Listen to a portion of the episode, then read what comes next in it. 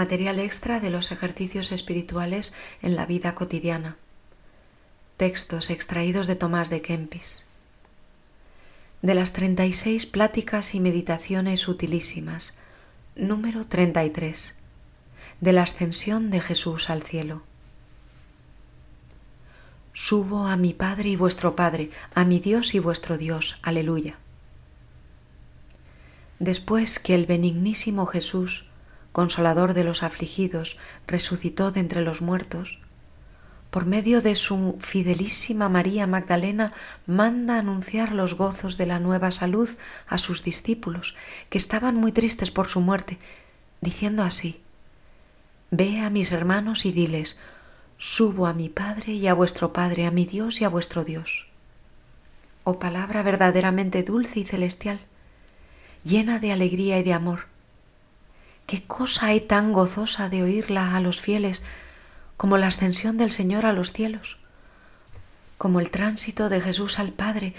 para interpelar por nosotros a fin de que nos lleguemos con seguridad a aquel a quien en muchas cosas hemos ofendido? Pues como nuestros pecados pongan un abismo entre Dios y nosotros, ¿cómo podremos reconciliarnos sino por nuestro mediador Jesucristo, por el cual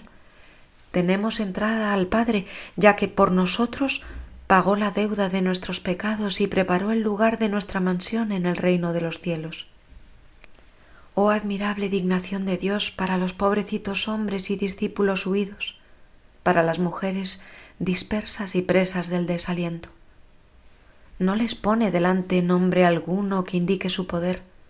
no los aterra con palabras de amenaza, no les echa en cara su crimen de lesa majestad, ni reprende a los reos por el pecado de infidelidad, antes al contrario,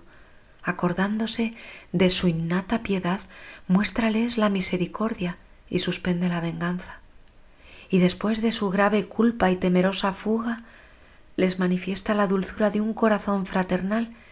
y extiende a todos el manto de su indefectible caridad diciendo,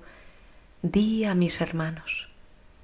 oh dulzura inefable del mansísimo Jesús en todos los actos de su vida, el cual, siendo poderoso y estando gravemente ofendido de sus amigos y súbditos,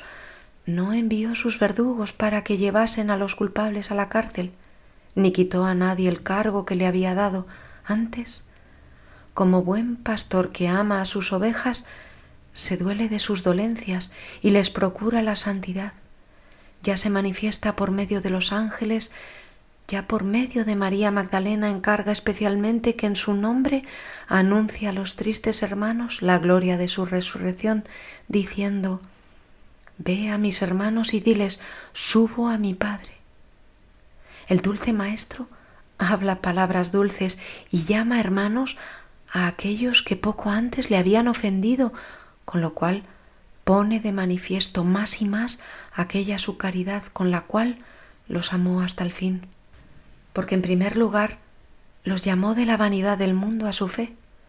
obró entre ellos grandes milagros, les hizo innumerables beneficios, les enseñó el camino del cielo y los elevó al supremo honor de apóstoles suyos con preferencia a todos los demás santos. Mas después del torbellino de la tentación y de su miserable caída, los llama de nuevo a penitencia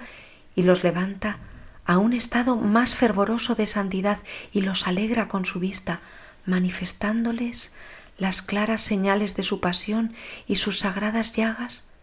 confirma a los que vacilaban en la fe, para que se levantasen con más fuerza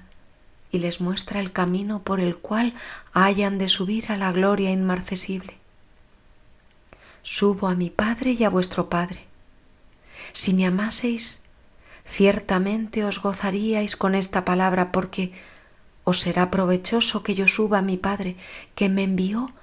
para prepararos un lugar en el reino de mi Padre, donde gozaréis con todos mis escogidos para siempre.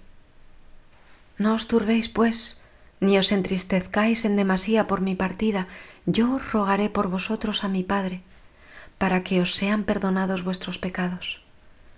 Yo os confortaré en las contradicciones, yo os consolaré en el destierro de este mundo, yo os coronaré en el reino del cielo, donde vuestro gozo será lleno y seguro de todo enemigo. Porque plugo a mi Padre dar el reino de Dios a vosotros, pobrecitos y humildes, que despreciando los deleites del mundo, habéis querido venir en pos de mí. Desde entonces, cuando Cristo subió a la gloria del Padre,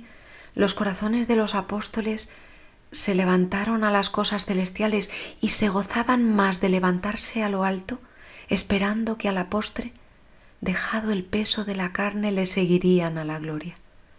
porque sentían en sí gran confianza de llegar al reino sublime de la gloria, ya que, holladas todas las cosas de este mundo, llevaban una vida pobre por Cristo. Además, tenían la promesa de recibir el Espíritu Santo, con cuyo don confortados no temieron padecer ni prisiones, ni cárceles, ni los más horrendos tormentos de la muerte. Oh ascensión dichosa y gloriosa, por la cual la naturaleza humana fue ensalzada sobre todos los ángeles y se repara la pérdida de los ángeles prevaricadores por el número de los hombres escogidos y rubricados con la preciosa sangre de Cristo. Advierte pues ahora tú, alma fiel que lees esto, que sigas a Cristo con los pasos del amor, porque la ascensión corporal de Cristo al cielo convida a la elevación espiritual del alma a Dios, por lo cual ya no te ha de deleitar la morada en esta vida presente, sino más bien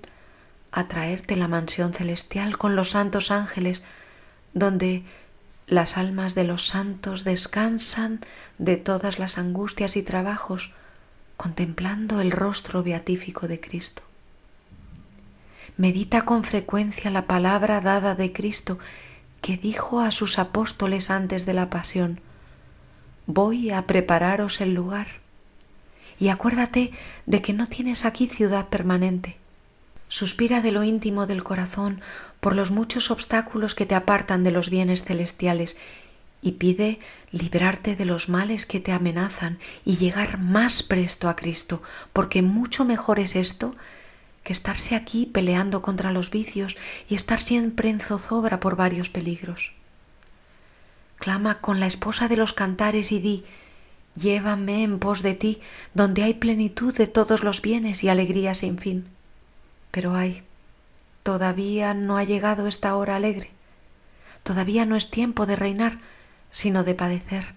por lo cual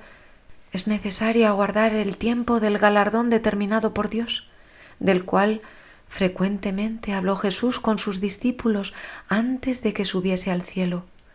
a fin de que, oídas las promesas de la gloria perdurable,